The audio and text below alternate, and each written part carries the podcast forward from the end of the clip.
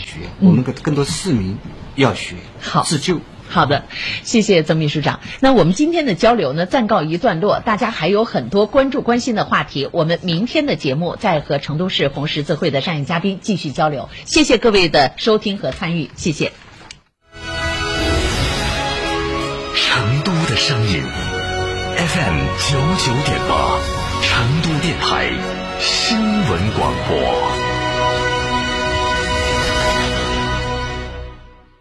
张嫂，张嫂，我们几家小微企业都需要资金周转，咋个办哦？张嫂，我项目中标了，要启动资金啊！张嫂，我的装修也还差点费用。莫急嘛，打六六七七六六七七，找摩尔龙咨询嘛。摩尔龙致力为个人和小微企业打造一站式对接银行等直排金融机构的服务平台，提供专属客服服务。个人、小微企业需要资金就找摩尔龙一站式金融信息服务平台，六六七七六六。七七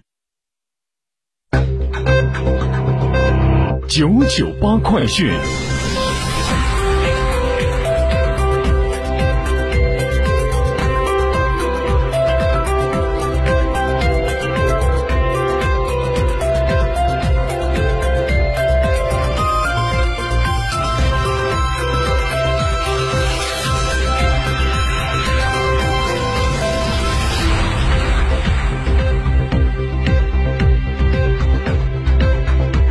北京时间十一点的零一分，各位听众，大家上午好，欢迎收听九九八快讯，我是浩明，为您报告新闻。首先来关注一下四川的消息。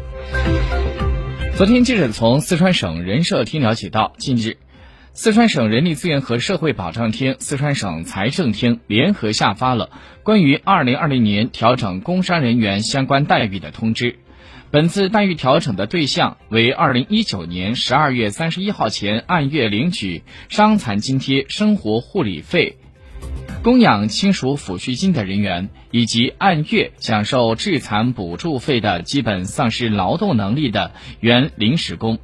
不包含二零一九年十二月三十一日前已经死亡和按有关规定一次性领取长期待遇终止了工伤保险关系的工伤人员，工伤人员的相关待遇调整从二零二零年的一月一号起执行。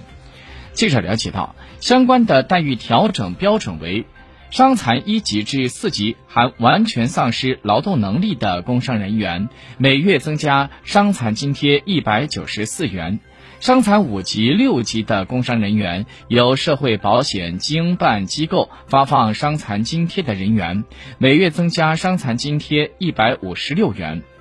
由用人单位支付伤残津贴的人员，可参照此标准执行。享受供养亲属抚恤金的工亡人员供养亲属每月增加供养亲属抚恤金八十四元。按照我省临时工因公致残待遇的暂行办法，按月享受致残补助费的基本丧失劳动能力的原临时工工伤人员，其每月致残补助费用增加到增加一百二十八元。工伤人员不得同时享受工伤养老待遇的调整，应该将两个通知规定的调整的总额进行对比，按照就高不就低的原则调整工伤人员的相关待遇。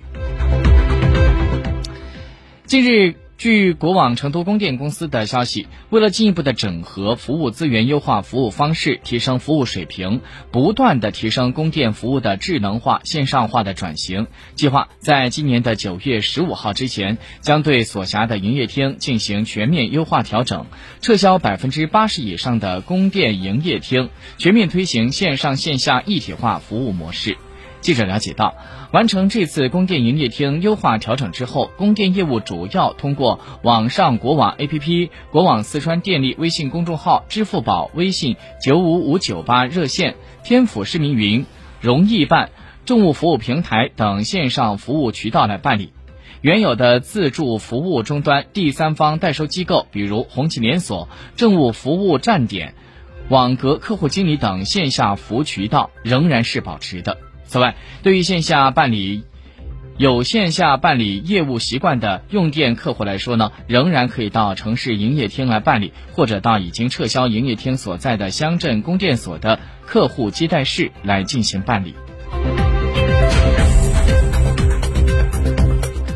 在昨天，记者从成都市交警四分局了解到，为了保障地铁十三号线一期清华路站、轻度区间、杜甫草堂站。青阳宫站、小南街站的主体结构施工顺利实施。从今年的八月二十六号开始，到二零二二年的八月三十一号，清华路以及青阳上街、青阳正街、锦里西路实行的是机动车由西向东进城方向单向通行，公交车除外。另外，百花西路、锦绣桥、草堂东路、草堂路、清华北二路以及草堂北支路实行的是机动车由东向西出城方向单向通行。在昨天，记者还了解到，市民可以选择中环路、二环路等环线道路来通行，尽可能的避开上述路段，并且通过与之搭接的龙腾路、家园路、清江中路等道路来绕行。三环外进城的市民朋友呢，可以选择光华大道、三环路、武清跨线桥下掉头，走东坡路、中环路、龙腾路、大石西路一线进城。三环至中环之间的市民可以选择中环路、龙腾路、大石西路一线进城。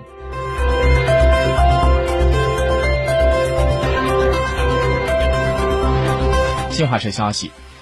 今天是中国人民抗日战争暨世界反法西斯战争胜利七十五周年纪念日。今天上午，中共中央总书记、国家主席、中央军委主席习近平等党和国家领导人同首都各界代表一起，在中国人民抗日战争纪念馆向抗战烈士敬献花篮。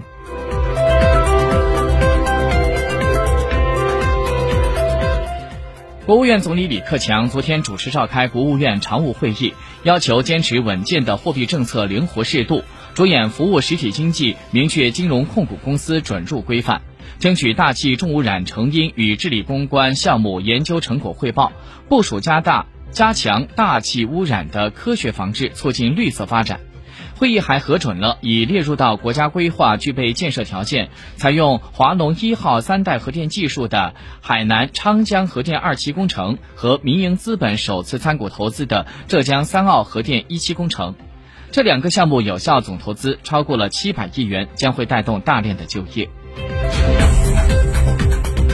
根据国务院办公厅的通知精神，二零二零年的国庆节和中秋节的放假通知现在已经公布。据了解，十月一号，也就是星期四到八号星期四放假调休共八天；九月二十七号星期天，十月十号星期六上班。